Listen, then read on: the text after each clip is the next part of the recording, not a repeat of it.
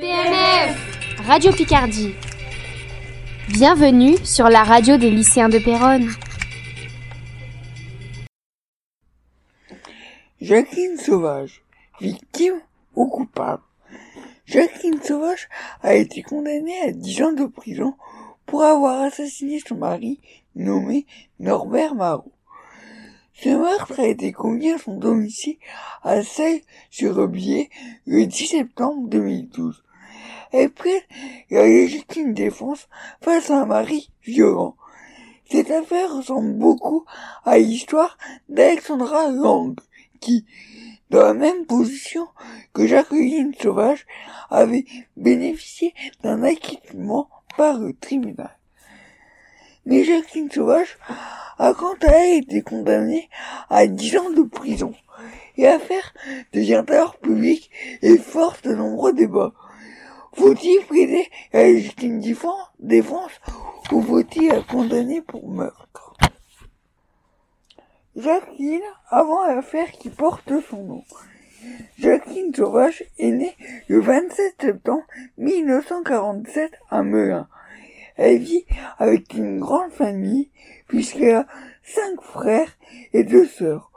Au sein du foyer, la vie n'était pas toujours facile, car la famille vit sous la domination d'un père violent, surtout à l'encontre de la mère de Jacqueline Sauvage. Durant son adolescence, Jacqueline Sauvage pense avoir trouvé amour avec Norbert Marot, qu'elle décide d'épouser le 5 juin 1965. Le couple donne naissance à quatre enfants, un garçon qui se nomme Pascal et trois filles, Sylvie, Carole et Fabienne. Le mari de Jacqueline Sauvage a un comportement violent avec les femmes du foyer. Les filles de Jacqueline Sauvage ont tout affirmé, affirmé que leur père avait abusé d'elle. Cependant, comme aucune plainte n'ayant été déposée, le tribunal a douté des propos des filles de Jacqueline Sauvage.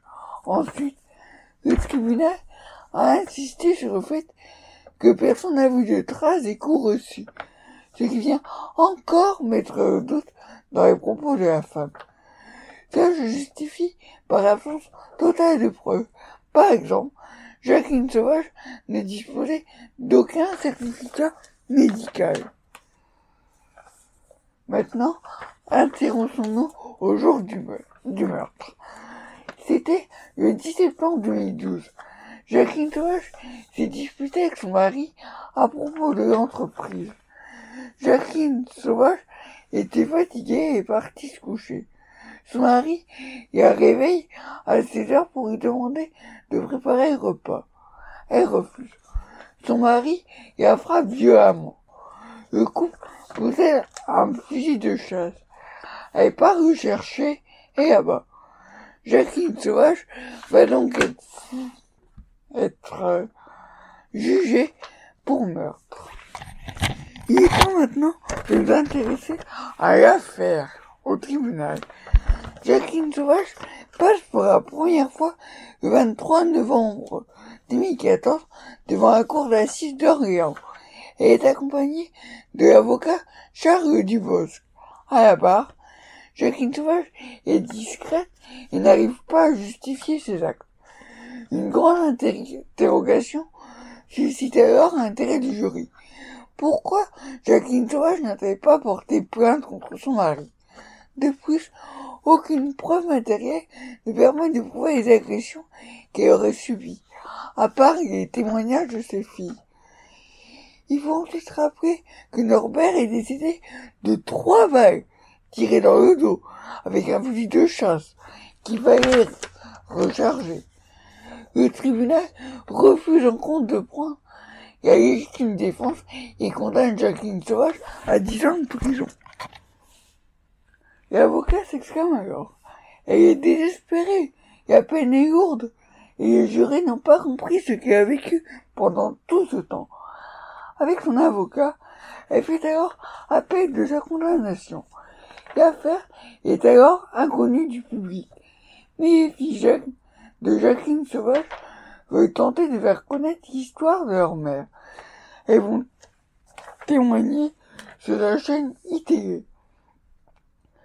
Les Français vont d'ailleurs être très émus de l'histoire de Jacqueline Sauvage et les mouvements féministes décident d'utiliser Jacqueline Sauvage comme figure des femmes battues.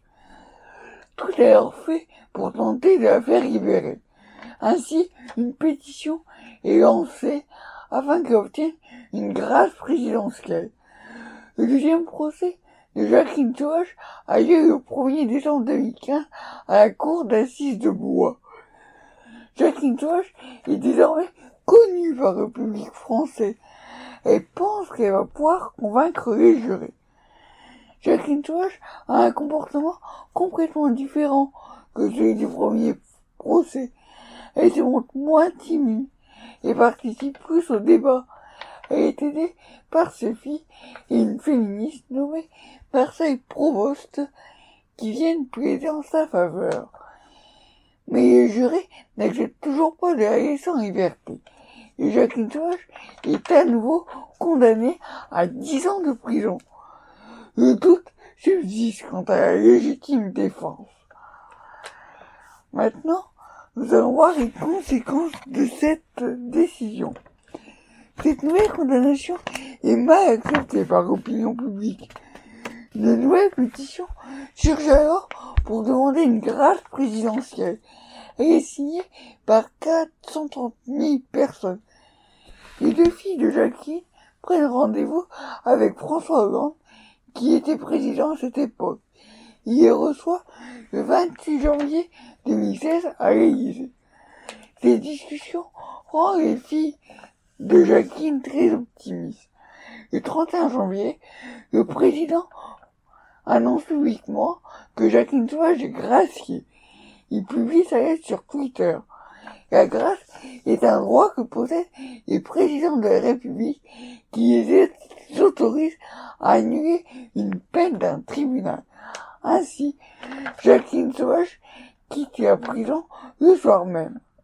Elle retrouve le chemin de liberté après quatre ans de réclusion. Nous allons maintenant conclure avec les débats qu'on a pu avoir depuis la fin de l'affaire. Donc, Jacqueline Sauvage s'est réinsérée dans la société et a écrit son livre autobiographique Je voulais juste que ça s'arrête. Le roman est paru le 22 février 2017. Cette autobiographie a été adoptée par un téléfilm en 2018 sur TF1. L'actrice Muriel Robin a incarné le rôle de Jacqueline Sauvage.